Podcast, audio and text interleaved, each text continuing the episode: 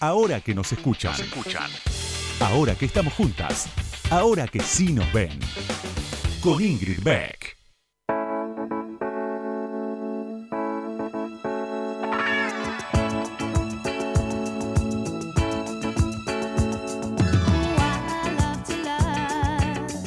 Buenas noches, ¿cómo están? Bienvenidas, bienvenidos, bienvenides. Bueno, hoy arranco bajo, porque si no siempre arranco muy arriba. Para esta hora me parece que mejor un poquito más abajo. Estamos ya cerca de... No, ya, entramos en el día siguiente, ¿no? En el, en el... Hoy es jueves. Me cuesta, para mí es la medianoche del miércoles. No, no, no, no sé por qué me cuesta pensar. Madrugada me suena a, a las 5 de la mañana, 4 de la mañana. Qué mal que estoy durmiendo. Toda la cuarentena duermo pésimo. No sé qué les pasa a ustedes. Me cuesta muchísimo. Y eso que cuando arranca el día estoy pensando en que llegue la noche y cuando llega la noche estoy pensando que arranque el día. Qué manera extraña de pasar el tiempo que tenemos. Intuyo que no soy la única en estos tiempos pandémicos. Eh, y bueno, mientras esperamos la luz al final del túnel, la vacuna, eh, algo que nos haga volver a la normalidad, porque yo me resigno a que, bueno, vamos a entrar en esta nueva normalidad en donde vamos a tener que seguir eh, usando barbijos y con distancia social durante mucho tiempo más. Me niego a pensar que no vamos a poder volver a abrazarnos. Así que eh, allá va mi deseo de que pronto llegue la luz al final del túnel, o sea, pronto todos, todas, todos lleguemos al final del túnel. Eh, y se haga y, aparezca el sol. Eh, y mientras tanto les propongo que escuchemos la radio, eh, que esta semana además, hoy, 27 de agosto, hoy cumple 100 años. La radio, que es el medio que más me gusta, el que más disfruto, lo que más me gusta hacer en la vida, no me la pasaría haciendo radio. Si tengo un rato sin radio, siento que me falta el aire literalmente. Eh, así que todo mi amor a la radio desde acá, desde esta radio, desde Radio Con Voz y desde este programa de radio que es el que más me gusta de todos los programas de radio.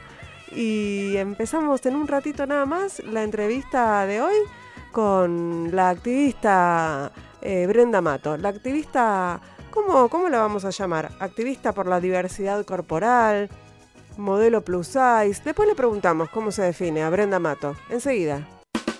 Ahora que nos escuchan, ahora que vos me escuchás, te cuento algo más sobre la invitada de hoy. Ahí va.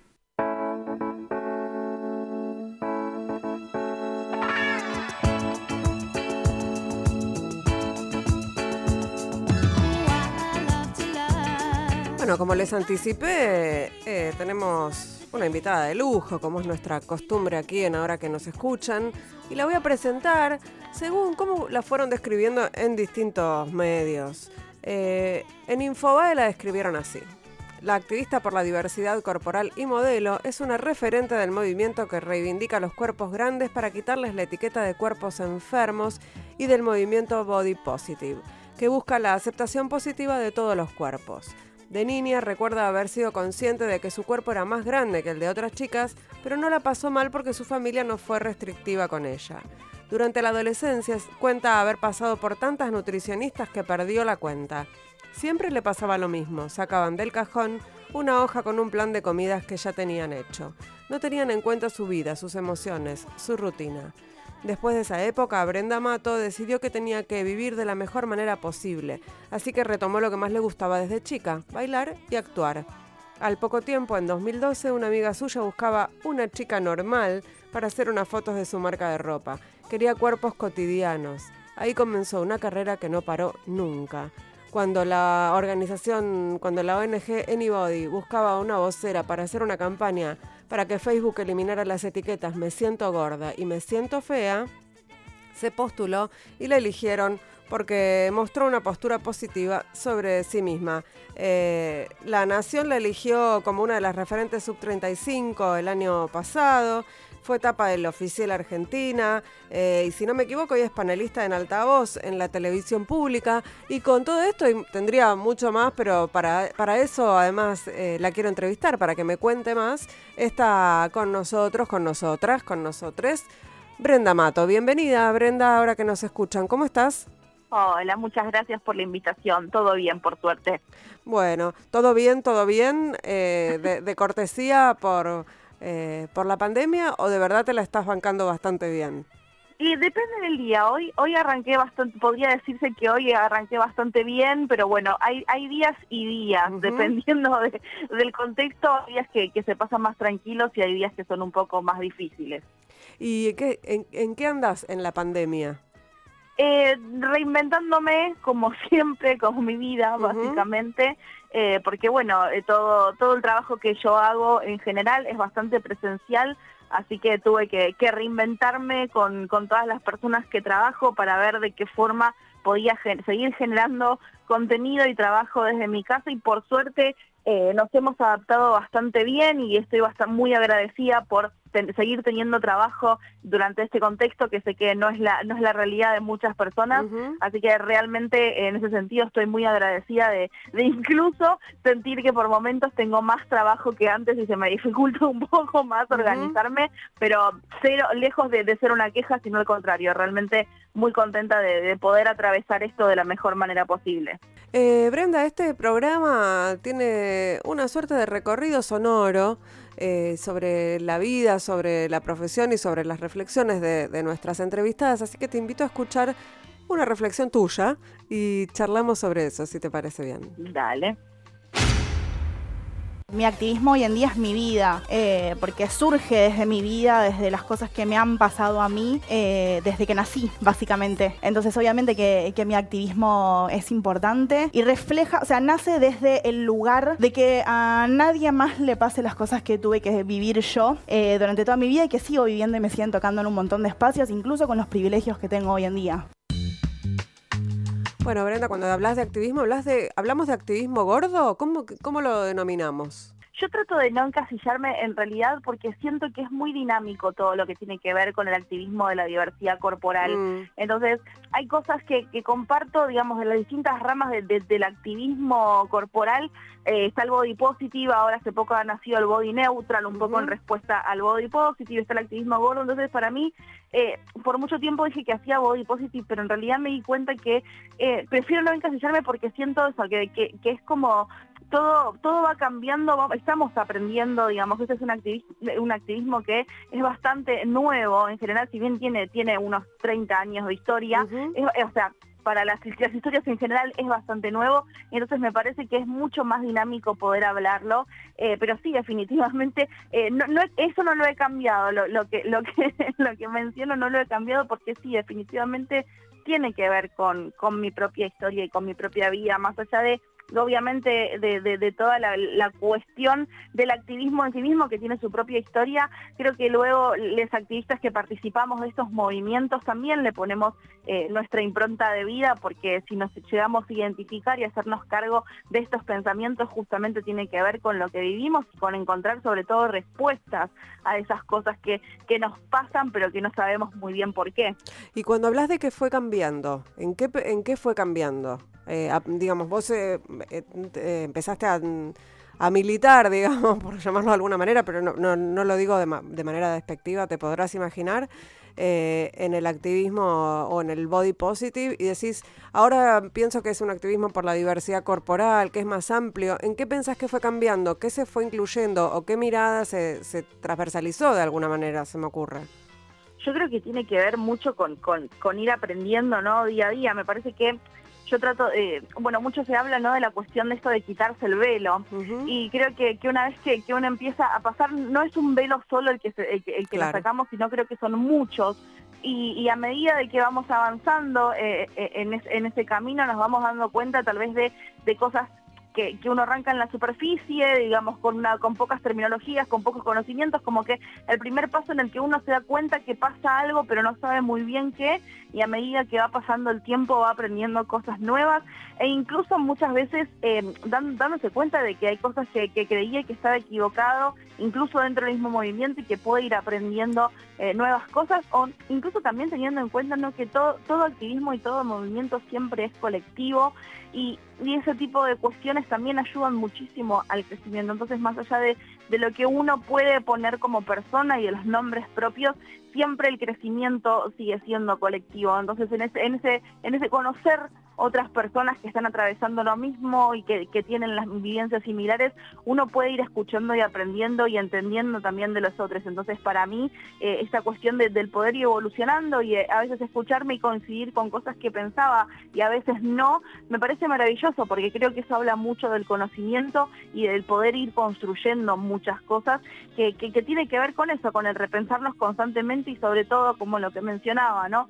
De, de generar cada vez espacios que sean mucho más seguros para un montón de personas que lo están pasando y que y, puntualmente tal vez con, con, este tipo de cuestiones que tienen que ver con la corporalidad es una culpa que nosotros creemos que es muy individual, que es muy nuestra y que solamente nos pasa a, nosotras y nada más y, y, cuando te empiezas a encontrar con otros y, te das cuenta que es algo mucho más grande, me parece que ahí está, está el punto ¿no? de, poder llegar e ir, y seguir construyendo. Bueno, me parece que ese es el gran abrazo del feminismo, ¿no? De los feminismos a, todas nosotras, por lo menos. Funciona para todos los tipos de violencias, ¿no? Esta, esta idea de que eh, nos pasa a nosotras, que es nuestra culpa, que somos solas, estamos solas, y, cuando empezás a, intercambiar y, a, darte cuenta de que lo, personal es político, ahí viene el abrazo y sentirse menos, menos sola, ¿no? En, en este mundo.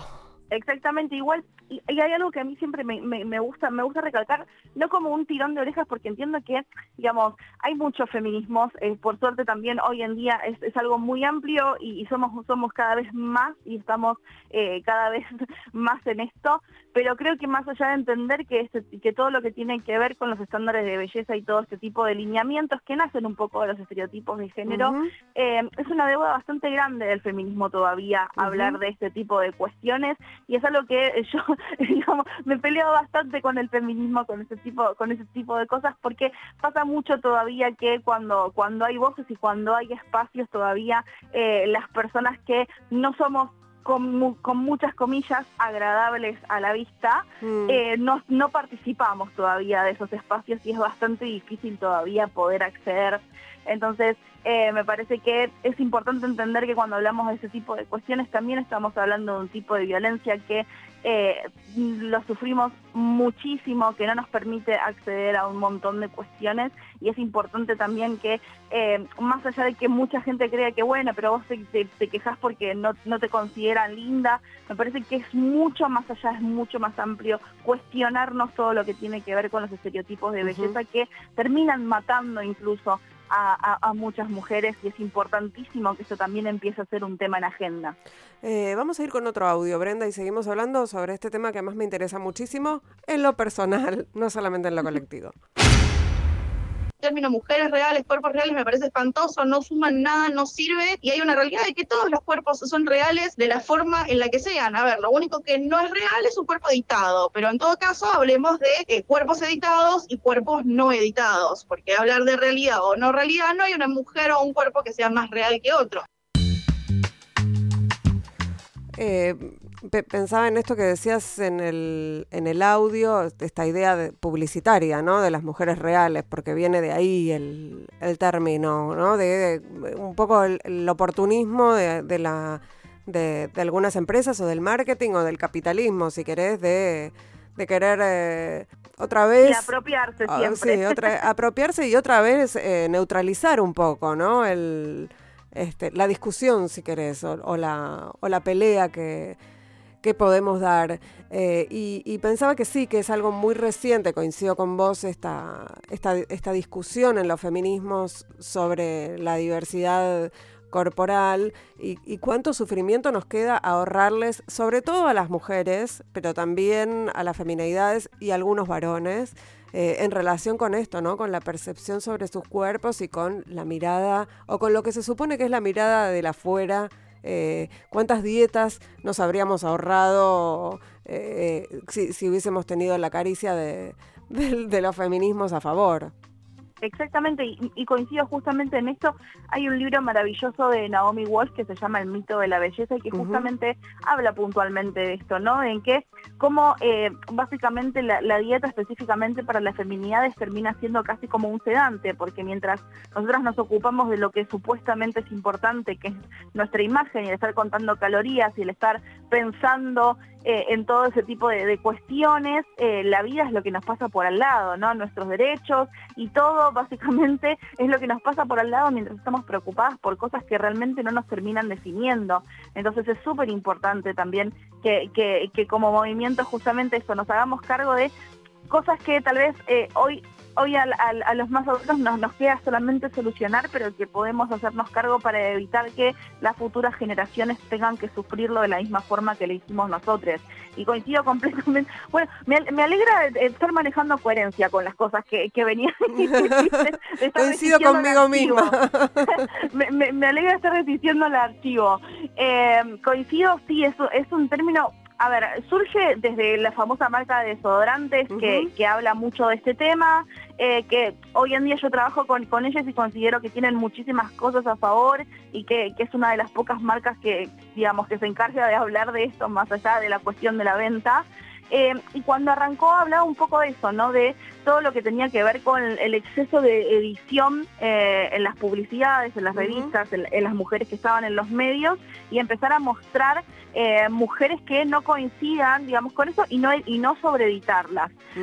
pero bueno, nació, nació desde ese lado y se terminó tomando para cualquier lado, en el cual básicamente es una guerra en el que no se entiende muy bien exactamente tampoco qué es una mujer real, porque a veces mostras una foto en, la que tal vez tenés o mucha celulitis o muchas arrugas, ah, real pero no tanto. Claro, un poco real, un poquito. lo real hasta un punto, no tan, lo que la no me gusta. Lo que la pantalla resista. Entonces es medio complicado porque se termina, básicamente se termina tornando en una, en una guerra entre, eh, por reducirlo entre gordas y flacas, entonces cuál es más real que la otra. Sí, lo que pasa es que hay, hay, una cuestión que es interesante, todavía no llegó acá, me parece, la Argentina con fuerza, y que es, el capitalismo es muy sabio en eso, eh, y en Estados Unidos, en la mayoría de las vidrieras de las grandes marcas, hay maniquíes de distintos tamaños de cuerpos, eh, inclusive de cuerpos bastante grandes de mujeres, estoy hablando en particular, porque tienen que venderles a esas mujeres la ropa. Eh, y, están apuntando a mujeres que no, evidentemente, no pretenden o no quieren o no tienen como horizonte eh, ser delgadas como un maniquí muy delgado. Es que me parece que lo que, bueno, puntualmente en Argentina tenemos un montón de, problemas, particularmente con todo lo que tiene que ver la imagen. Argentina es el país número dos a nivel mundial con trastornos de la conducta de la alimentación. Viene Japón y después Argentina.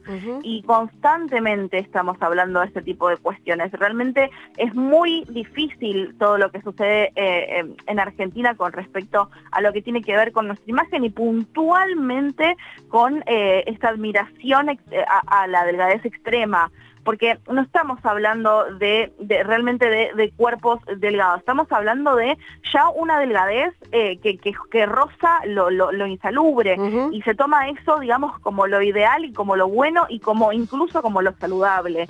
Entonces, me parece que tenemos que también entender, un, o sea, hacernos cargo de, lo que estamos perpetuando en nuestro país. Eh, yo quiero, a ver, para mí, si yo tengo que hacer un análisis mucho más puntual, tiene que ver también un poco no con ese eh, eurocentrismo que, creemos que también nace de esa cuestión de que, bueno, todos los argentinos somos blancos descendientes de europeos eh, y, y, toda esa cuestión que nos hace creer siempre que no somos parte de América Latina y que siempre somos superiores y no sé qué, esas cosas que creemos. Entonces, eh, nace mucho desde ahí, tenemos que cuestionar muchísimas cosas que, que, hemos eh, generado durante mucho tiempo desde, desde los medios y desde la educación que hemos recibido y que es importantísimo empezar a hacernos cargo. Y toda esta cuestión marketinera, eh, que surge, que afuera también pasa mucho eh, del querer colgarse, porque bueno, ahora es, lo que vende, ¿no? Es lo que hace un par de años no funcionaba y ahora, bueno, nos da dinero, entonces lo vamos a hacer. Eh, yo creo que hay, hay, una, hay, una, cuestión que es el sostenerlo en el tiempo, que una cosa podés decir y podés hacer, pero el problema es cuando esa persona vaya, por ejemplo, a ese local y siga sin encontrar talle, o a la temporada siguiente sigamos perpetuando el mismo estereotipo de belleza. Entonces la careta se cae y es insostenible. Me parece que tiene que ser mucho más estructural el cambio y sobre todo siendo, siendo conscientes y, siendo, eh, bueno, si hablamos de realidad, reales con, con ese pensamiento. No es preferible a veces que sea de a un paso a la vez, de a una cosa chiquita, pero que pueda ser sostenible y que el cambio termine siendo real. Eh, Brenda, estamos hablando con Brenda Mato, aquí en ahora que nos escuchan en Radio con Vos. Eh, seguimos enseguida, vamos a escuchar. Qué feo seguir enseguida. Señora, hable bien, está haciendo radio en el, en el aniversario número 100 de la radio. Eh, vamos a escuchar un tema y una pequeña tanda y enseguida volvemos y seguimos conversando con Brenda Mato. No se vayan.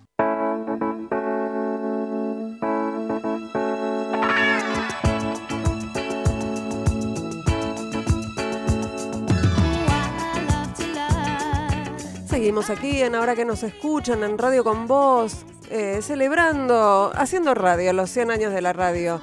Estamos charlando con Brenda Mato, que es modelo, es activista por la diversidad corporal. Y quería preguntarte, Brenda, eh, ¿Dónde está el límite? Si te la deben haber hecho esta pregunta, pero me parece que igual está bien repetirla. ¿Dónde está el límite entre el activismo por la diversidad corporal y defender eh, la, realidad de los cuerpos y, las, y, ser saludables?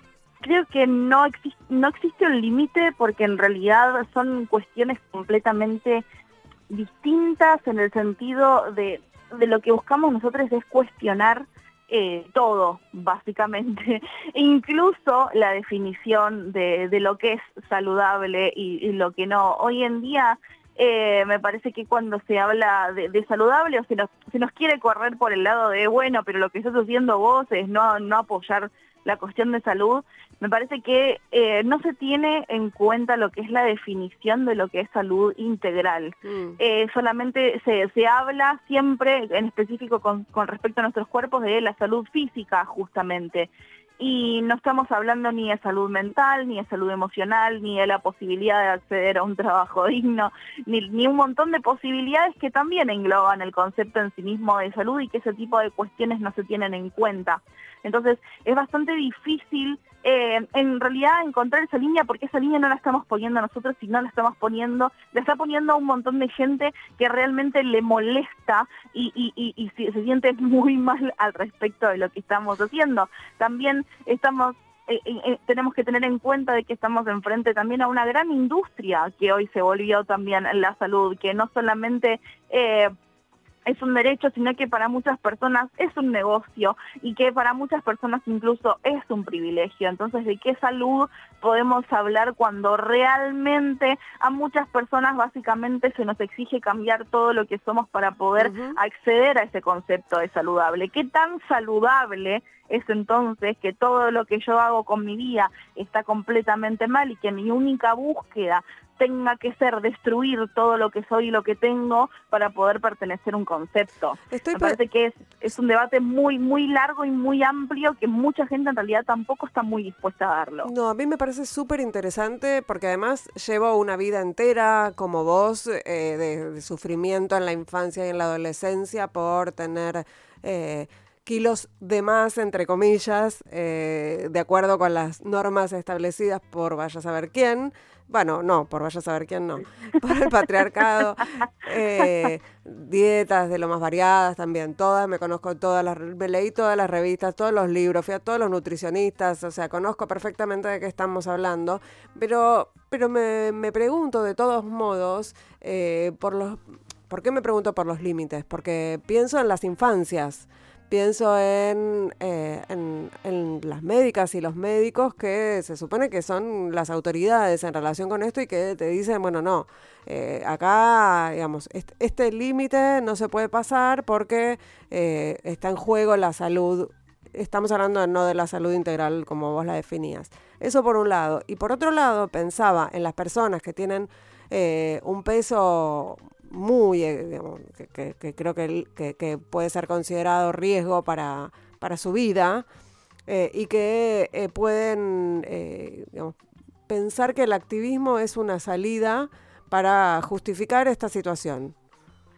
Bueno, en esto último, quien crea que el activismo es una salida para justificar esta, esta situación, no está entendiendo el activismo. no, pero me parece que está buenísimo aclararlo. Eh, porque en realidad justamente nosotros venimos a cuestionar un montón de cosas. A ver, hay muchas cosas que se nos exigen específicamente a las personas gordas, como esta cuestión de, salud constante, ¿no? Porque eh, nuestro cuerpo básicamente, más allá de, bueno, obviamente, el, de las mujeres en general, pero específicamente el de, las personas gordas, es básicamente un libro, un libro abierto del cual, del cual cualquiera puede opinar y venir y decir y señalar y ya sabe lo que hacemos y lo que no hacemos y lo que, y lo que dijimos y lo que no dijimos y, y, y muchas veces lejos de estar con eso. Y, pasa mucho que las personas gordas constantemente tenemos que estar justificando nuestra salud o no salud, eh, básicamente para, para justificar nuestra existencia. Pasa mucho que una cosa de lo que solemos hacer casi todas las personas gordas es como, no, no, yo soy gorda, pero, pero ¿cómo viene? Yo soy gorda, pero mira qué hago. pero me entreno. Claro, claro, pero mira yo hago actividad física, no, no, pero mira, eh, y es como, y a ver, y si yo fuera gorda porque eh, eh, no, no hago nada, no tengo que tampoco estar justificando el cuerpo que tengo. Me parece que eso es sumamente importante y que nadie realmente, no le, o sea, me parece que es importante entender el concepto de que no le debemos salud a absolutamente nadie. Entonces, en, en, ese, en ese contexto es que empiezan a surgir todo este tipo de cuestiones. ¿no? De, bueno, ¿por qué una persona gorda que se estaría escondiendo detrás del activismo? Me parece que hay mucho más y sobre todo un poco como, como lo que vos mencionabas con respecto a nuestras infancias. Yo soy una persona que su primer dieta se la han mandado a los nueve meses de vida. Básicamente es como que le hubieran dicho a mi mamá que empiece a hacer leche dietética. eh, a, ver si, a ver si fabricaba leche cremada. Entonces, eh, hay mucho con, eso y no se entiende. Ah, yo he leído relatos de gente que a los 8 o 9 años los nutricionistas le decían que no podían comer chicles porque los chicles tenían azúcar. O sea, estamos hablando de que estás marcándole la psiquis a un montón de personas y luego eso va a quedar grabado en sus cabezas durante mucho tiempo, durante toda su vida. Sí, yo no creo que, hay, que, haya dimensión del sufrimiento de las infancias y las adolescencias en relación con este tema. Creo que no hay dimensión no, No, no hay conciencia. A ver, y coincido completamente de que necesitamos rever todo lo que tiene que ver con las cuestiones de la forma en la que nos alimentamos y en la que estamos alimentando a nuestras infancias y coincido plenamente de que, de que ese debate tiene que ser urgente, pero necesitamos entender de que eh, esto cuando salen todas esas campañas de súper preocupación por la obesidad infantil y un montón de cuestiones, están avaladas también por las mismas asociaciones que después tienen eh, contratos millonarios con empresas de, eh, de, de procesados. Entonces, ¿Cuál es la coherencia dentro de eso? Porque me venís a correr con la pandemia de la obesidad y con no sé qué y no sé qué y no sé qué, pero después me, me, mandas un papel que dice que si me da hambre me, me como un turrón y una, y una gaseosa light. Entonces, no hay, no hay coherencia también dentro de ese reclamo de la supuesta salud. O sea, creo que por eso, por eso me, me, me parecía importante hablar de lo anterior, de primero necesitamos volver a foja cero y hablar realmente, o sea, sin pelos en la lengua, de qué estamos considerando salud y hasta qué punto es una hipocresía muchas cosas que se nos exigen específicamente a las personas gordas que en el resto de las personas no sucede. ¿Y qué pasa con eh, hoy a veces desde, desde algunos eh, sectores de los feminismos eh, se juzga a las mujeres que o a las feminidades que defienden ser delgadas? No estoy diciendo a las que militan el feminismo desde, desde, la, desde la belleza hegemónica, estoy diciendo mujeres que hacen comentarios tipo en las redes especialmente, bueno, tengo que, me gustaría bajar dos kilos, me, no sé, no me veo bien o qué sé yo, y ahí, viste, como hay una especie de disciplinamiento en relación con eso. ¿Cómo, lo ves vos? Es medio difícil, a ver, es medio difícil porque, como, como te mencionaba, a ver, eh, uno no puede saber qué está atravesando la otra persona y desde dónde es esos comentarios. Me parece igualmente de todos modos que todo lo que tiene que ver con, con ese tipo de cuestiones terminan siendo disciplinamientos escondidos detrás de un mensaje y detrás de, algo. Entonces creo que, que, que, va más allá la conversación y el empezar a entender de cuáles son las cosas que realmente importan, ¿no? De por qué al 2020 todavía seguimos hablando del cuerpo de las mujeres, por qué todavía el cuerpo de las mujeres se tapa de revista, por qué cualquier tipo de cambio es una noticia y por qué siempre seguimos hablando específicamente sobre el cuerpo, que el cuerpo es algo de lo que somos es algo maravilloso y, tiene muchísimas cosas y, como, y como ser específicamente estoy muy, muy agradecida con mi cuerpo y lo considero algo sumamente importante, pero entiendo que las personas somos algo completamente maravilloso en un montón de aspectos y no solo en nuestro cuerpo. Entonces, seguir siempre hablando de nuestro cuerpo y defendiendo la forma de nuestro cuerpo, me parece que desde lo vamos es negar la completa diversidad corporal, el entender que a lo largo de nuestra vida nuestro cuerpo puede cambiar por un millón de circunstancias, ¿no? Desde, bueno, quienes, tenemos la, posibilidad de crear vida, atravesar un embarazo, obviamente que ahí trae muchísimos cambios en el cuerpo, entonces cuando después te bajan ese mensaje de, bueno, fulanita a los 15 días ya recuperó su cuerpo, y es como, pero es una persona que acaba de atravesar nueve meses de cambio y, tiene una persona nueva, o sea, ¿qué estamos, o sea, estamos pidiendo ese tipo de cuestiones? O sea, ¿por qué no somos conscientes y somos mucho más amigables con ese tipo mm. de cambios que son posibles, son reales y, nuestro cuerpo va a cambiar a lo largo de nuestra vida, querramos o no, o sea, lo vamos a atravesar. Entonces, a veces seguir defendiendo ese tipo de cosas o arraigarnos específicamente a, un punto de, nuestra existencia, así como por ejemplo la, delgadez, como lo, lo, que, lo único que voy a perseguir durante toda mi vida es la delgadez, es perdernos todo el resto de nuestra historia. Muy lindo eso último que dijiste. Eh, vamos a escuchar otro audio tuyo es diferenciar entre eh, presión social y opresión sistemática. Presión social recibimos todas las personas con respecto a nuestros cuerpos porque eh, es eso, necesitamos cumplir con ciertos estereotipos y con ciertos cánones que se nos marcan desde que nacemos hasta que nos morimos con cosas que debemos cumplir dependiendo del género que se nos asigna a nacer, depende de, de nuestro cuerpo, del lugar donde nacimos, etcétera, etcétera, etcétera. Ahora, ¿qué empieza a pasar? No puede, o sea, no puede ser mi propia opinión con mi cuerpo un activismo entero, porque no funciona así, digamos, el activismo gordo nace a partir de un montón de opresiones que como personas gordas se dan sistemáticamente de forma específica sobre nuestros cuerpos. Que una persona que no lo sufre constantemente, es raro que se venga a que venga a hablar de eso. Entiendo que puede hablar desde su lado, pero lo mismo, opinión no es una causa social. O sea, como que vos te sientas mal con tu cuerpo, no es que vas a fundar un movimiento al respecto. No es que las, las personas flacas o las personas hegemónicas no pueden participar, no pueden hablar de este tema. Me parece que hay un espacio, que hay una forma de hacerlo. Creo que un poco estabas contestando en ese audio también parte de lo que yo te preguntaba antes, ¿no? Sí. Sí, estaba muy enojada, pero para ser tan enojada lo estaba explicando muy bien. ¿Con quién estabas enojada? ¿Te acordás? Eh, creo que pasó eh, que en realidad se hizo como muy viral una, influencer que, trabajaba para, para una marca de adolescentes bastante polémica, que eh, viene de larga data eh, cagando cabezas de adolescentes de esa mm. marca. ¿Así se llama Cagando Cabezas de Adolescentes? Muy bueno el marketing. Podría, podría, podríamos tranquilamente cambiar. No, no, en realidad tiene el nombre de una calle, pero bueno, le podríamos cambiar ese nombre. Y nada, la cuestión es que esto, digamos, esta influencer en particular era una persona flaca que eh, empezó a hacer videos, digamos, eh, en, en, ropa interior o en bikini, moviendo su cuerpo diciendo esto es real. Y se apretaba tipo el cuerpo para ver si encontraba algún rollo en el medio. Eh, que en realidad ni siquiera eran rollos, eran pliegues de, piel completamente normal que tienen todos los cuerpos, porque bueno, la piel es elástica y justamente esos pliegues y esa elasticidad es la que permite que nos podamos mover. Entonces, eh, realmente eh, lo que empezó a pasar es que era una persona que un día para el otro subía videos de fitness y al otro día empezó a subir este tipo de videos y su contenido se, se, se volvió completamente viral y hablaba siempre de este tema. Y al principio eh, le empezamos a comentar, diciéndole como que qué bueno que pueda hablar de este tema, etcétera, etcétera, pero que estaría bueno que entienda de que si ese mismo video lo hubiera subido una persona gorda, los comentarios no serían exactamente iguales, que sería bueno que abra ese debate. Y todo empezó a escalar muy rápido eh, y, y, mientras seguía subiendo ese contenido terminó subiendo un video ella misma hablando de qué pasaría si yo fuera una persona gorda y tuviera este video.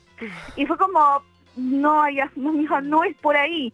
De verdad, tipo, estás desbarrancando, hablemos, tipo, escuchanos, queremos hablar con vos, queremos contarte, la gente que venimos hablando de esto, para que, bueno, sí, sí, sí, sí, nos decía todo que sí, siempre como se equivocaste, que un día tipo terminó subiendo un video diciendo básicamente que la estábamos censurando, que no le permitíamos participar al movimiento, que no le estábamos dando voz y vos, como no entendiendo, realmente no entendiendo nada. Y fue como, me parece que es momento de que pongamos un stop y empezamos a entender de que no es que hay que tener un cierto cuerpo o ser de determinada forma para hablar de esto, pero me parece que hay espacios, momentos y lugares. Y la, mayor comparativa para mí, en paralelo a esto, es entender un poco, ¿no? ¿Qué pasa, por ejemplo, con los hombres y el feminismo. Los hombres pueden participar del feminismo, pueden ser feministas, esta es larga discusión que hacemos. A ver, me parece que son, eh, son la otra mitad de la sociedad y necesitamos obviamente que estén de nuestro lado y eso nadie lo discute. Ahora, ¿de qué forma? ¿Organizando y encabezando la marcha del 8M? No. Sí, no. sí acompañando para que podamos realizarla, para que nuestro reclamo se escuche, para que en sus espacios masculinos se hablen de estos temas. Esto es lo que pedimos quienes hacemos eh, estos lugares, de que las personas que a ver, por lo lo que explica, para retomar un poco lo que explicaba en el audio, presión social sobre nuestros cuerpos, esto no tiene nada que ver con eh, negar lo que hace sentido cada persona en particular con respecto a su cuerpo. Y eso es súper importante porque no es que decimos, no, no, no, si vos sos una persona considerada linda por la sociedad, eh, no puedes sentirte mal por tu cuerpo. No, por supuesto, porque esa sociedad se encarga de que todos nos sintamos mal por todo lo que hacemos pero hay una diferencia que las personas gordas también sentimos eso, pero a la vez salimos a la calle y recibimos una violencia constante sobre nuestros cuerpos que no nos permite acceder a un trabajo porque no, no somos considerados como buena presencia. Es eso, la desigualdad es mayor, el sufrimiento psíquico no lo podemos, el sufrimiento psíquico no lo podemos medir en cada la caso. La famosa interseccionalidad. Entonces, lo, lo que, digamos, esta cuestión este reclamo nace un poco de esto, de entender de que obviamente que necesitamos para frenar esta rueda que hace que todas las personas nos sintamos insuficientes, no podamos valorarnos, no podamos ser consideradas personas en general, pero entendiendo también que hay gente que realmente necesita poder hablar y ponerle nombre a estas vivencias y que nadie lo haga por nosotros. Clarísimo, Brenda. Estamos hablando con Brenda Mato aquí en Ahora que nos escuchan en Radio con Vos. Vamos a interrumpir un ratito nada más para escuchar una muy buena canción, una breve tanda y volvemos y seguimos conversando un ratito más. No se muevan.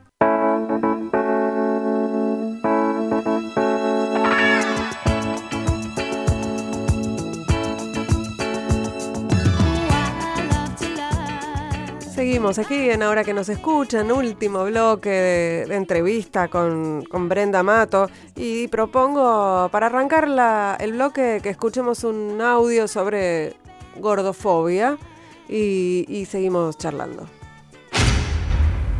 nos tratan a, las personas gordas, nos tratan de víctimas, nos tratan de conflictivas, de que queremos hacer esto una guerra. Y lo único que estamos pidiendo es que por primera vez en mucho tiempo nos dejen hablar, nos dejen hablar por nosotros, representarnos, que no hagas un video hablando de gordofobia y digas todo el tiempo persona con obesidad, cuando nosotros estamos reclamando de que no nos llamen así porque nos patologizan y, y, mm, sigue generando un montón de estereotipos negativos sobre el tema. Entonces me parece que no es una cuestión de poder hacerlo o no poder hacerlo, es que si lo vas a hacer, por lo menos informate en el tema y, y conserva tu lugar, no quieras hablar por sobre nosotras. Si vas a decir cómo viven las personas gordas, esto pregúntale realmente a una persona gorda cómo lo vive y no quieras adivinar y decir, ay, somos todas iguales, no nos peleemos, porque entiendo de dónde nace ese mensaje, pero para la sociedad no somos todas iguales y esas diferencias se notan, las vivimos y no son exactamente iguales. A nivel médico, que una persona gorda pueda acceder a una salud de calidad es es imposible, porque si pensás más de 95 kilos, hay un montón de estudios que no te podés hacer, otros tienen que hacer en el zoológico.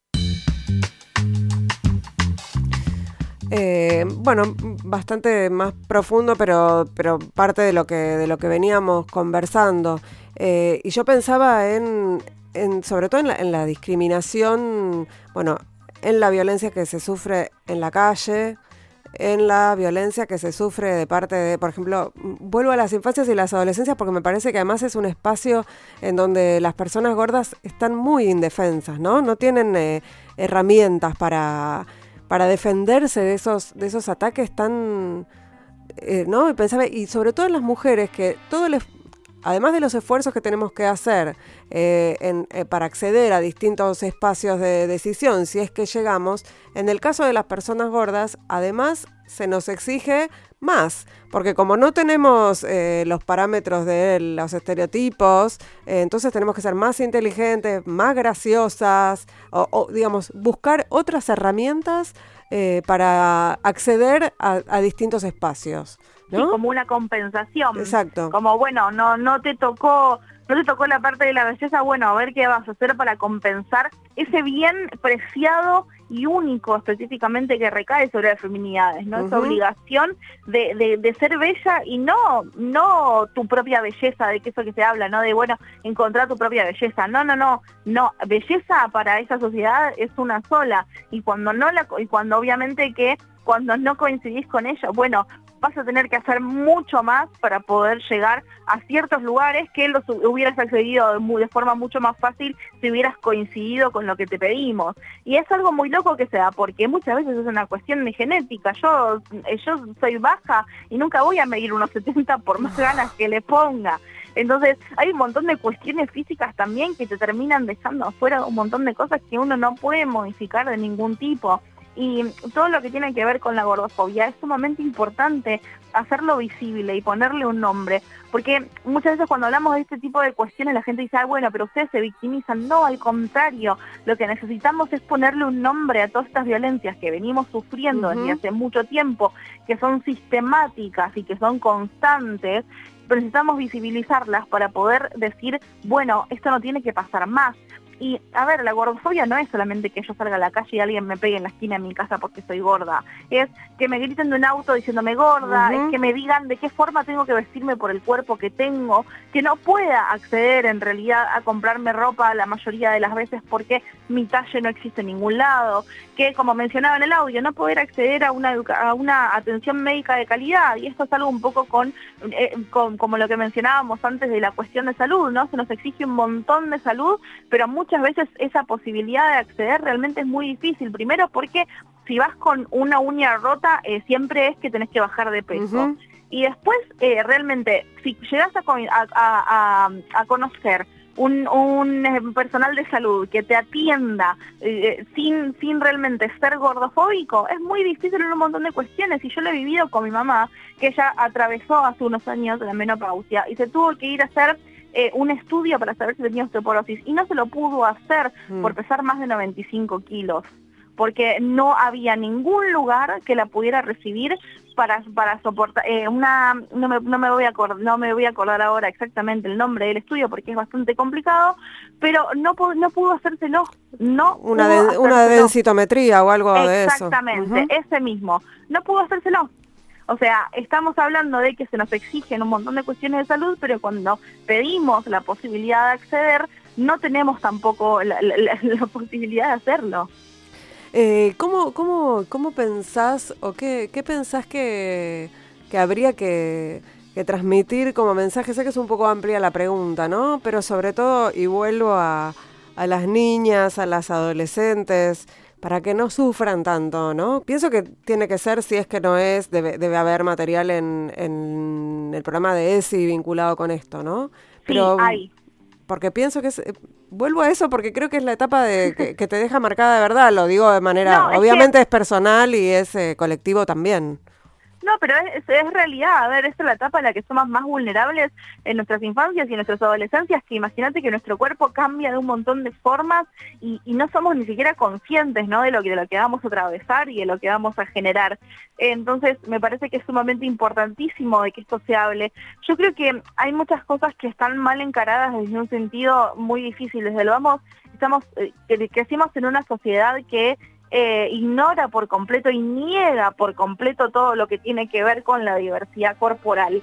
Entonces, desde el vamos es bastante difícil en ese sentido, ¿no? De eh, no, no, ser conscientes de lo que somos realmente como seres humanos, de todas las posibilidades que tenemos como seres humanos. Y un poco lo que mencionaba en ese audio, a mí me parece que, bueno, es algo de lo que he aprendido en este último tiempo y que me parece eh, muy esclarecedor en un montón de cuestiones. Cuando hablamos de esto, de somos todos iguales, justamente no y eso es lo maravilloso que tenemos los seres humanos, ¿no? Que no somos todos iguales, que justamente esta, eh, lo que tenemos que nos hace únicos y nos hace valiosos es que no es nadie igual a nosotros. Entonces lo que tenemos que buscar justamente es equidad dentro de nuestras diferencias, es apreciar estas maravillosas diferencias, estas cuestiones que tenemos cada uno que nos hace únicos y lograr la misma las mismas oportunidades y el, las mismas oportunidades de acceso para todos, apreciando esas diferencias. Y, tiene que, y tenemos que terminar con esa negación, con esa cuestión de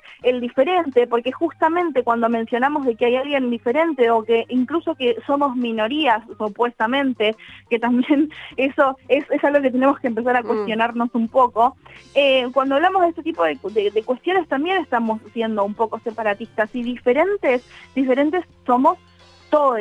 Y eso es, me parece que es como el, punto principal, ¿no? De, empezar a hablar, porque cuando le decimos a las chiques, bueno, no discriminen al diferente.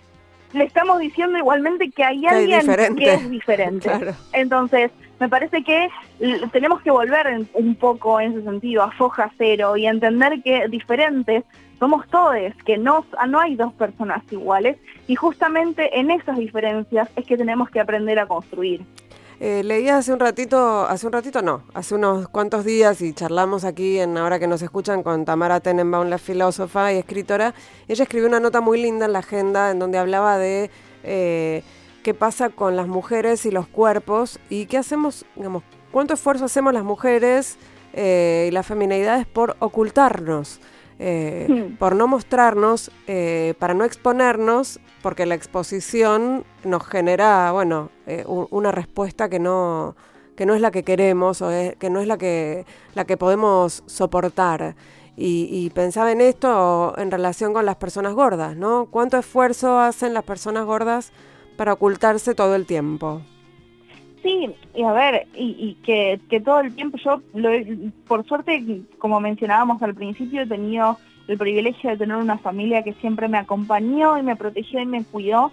Entonces, eh, en general, yo nunca he sido una persona pudorosa creo que, que el cosito de la vergüenza yo no, no, o nací sin él o lo tenía roto, eh, pero sí constantemente, o sea, hablo con, con chicas que gracias a el trabajo mío o de muchos otros modelos se animan tal vez por primera vez en muchos años a ponerse eh, un vestido o una prenda sin mangas cuando otros veranos eh, han pasado abrigadas con pantalón largo solamente porque consideran que su cuerpo no es apto para ser mostrado. Entonces, es, algo es algo muy profundo y es muy difícil, eso es lo que sucede mucho, ¿no? Con las personas eh, gordas que tal vez sí eh, subimos una foto nuestra y nos mostramos y estamos contentos con el cuerpo que, tenemos, sale como esa cuestión de, ay, qué valiente que sos, cómo quisiera tener tu autoestima, y, todo ese tipo de comentarios que en realidad también, o sea, surgen de eso, ¿no? De que si yo realmente tuviera el cuerpo que tenés vos, la verdad es que no sé qué estaría haciendo, pero seguramente no elegiría subir una foto como esa. Entonces, no es empatía, es compasión, ¿no? Es, es, es una... Es, es, complicado porque, a ver, sé que seguramente esa persona que lo hace no lo hace desde ese lugar, pero me parece también que esto, ¿no? Que es esa cuestión de repensarnos de por qué asumimos de que una persona gorda que elige mostrarse lo está haciendo y después del otro lado, bueno, también es, bueno, si subís una foto tuya a las redes sociales y decís como, bueno, eh, y no hablas de estar haciendo dieta, eh, estás promoviendo la obesidad también. Entonces es como, al final Qué quilombo que tenemos las personas gordas, viejo. Qué, qué, difícil es evitar este mundo siendo una persona gorda al final, porque no hay nada definitivamente lo que puedas hacer bien, porque al final si cumplís con lo que te piden, que el único y mayor deseo de una persona gorda tiene que ser bajar de peso, bueno, pero igualmente e, ese fantasma de la gordura te va a perseguir durante toda tu vida, porque nunca vas a dejar de ser el gordo. Entonces hay, e, es, muy difícil habitar este mundo con estas corporalidades. Es así, Brenda, es así, lo, lo sé y, espero que, nada, que, esta revolución que estamos haciendo entre todas eh, cambie también esas percepciones eh, y, esa, esa cultura eh, de, la, de la mirada y de la condena a las, a las personas gordas. Te agradezco muchísimo este rato de charla aquí en Ahora que nos escuchan. Fue un placer realmente. No, por favor, gracias a, vos por el espacio, eh, por esta charla y bueno, sí, ojalá ojalá que yo siempre me río, ¿no? Porque mientras me escucho digo, qué, no, qué enojada estaba. siempre siempre digo que, que, soy como hago el papel de gorda enojada, pero bueno, funciona, sirve eh, y siento que, que, es importante seguir hablándolo y seguir repitiéndolo hasta que no tengamos que hablarlo más. Y ojalá algún día pase y nos demos cuenta que lo que importa realmente son otras cosas, no son nuestros cuerpos, que como decía, son una parte muy valiosa y muy maravillosa de lo que somos, pero no son el todo de lo que somos. Y ojalá eh, algún día eh, dejemos de hablar específicamente del cuerpo de las mujeres y nos, nos, demos cuenta de que hay un más allá mucho más importante y que, y que no lo estamos pudiendo alcanzar por ocuparnos de lo que no es importante. Es así. Muchísimas gracias. No, a vos. Eh, nosotras, nosotros, nosotros nos reencontramos el próximo miércoles a la medianoche o jueves cuando arranca el día aquí en Ahora que nos escuchan en Radio con Vos. Este programa que celebra los 100 años de la radio, lo hicimos entre fanáticas y fanáticos de la radio, por supuesto, eh, en la producción Noelia Rugla Rubenbach, en la operación técnica Lucas Rodríguez Perea y en las redes Laura Petraca. Un placer haber compartido este rato con todos ustedes. Chao, nos reencontramos el próximo miércoles.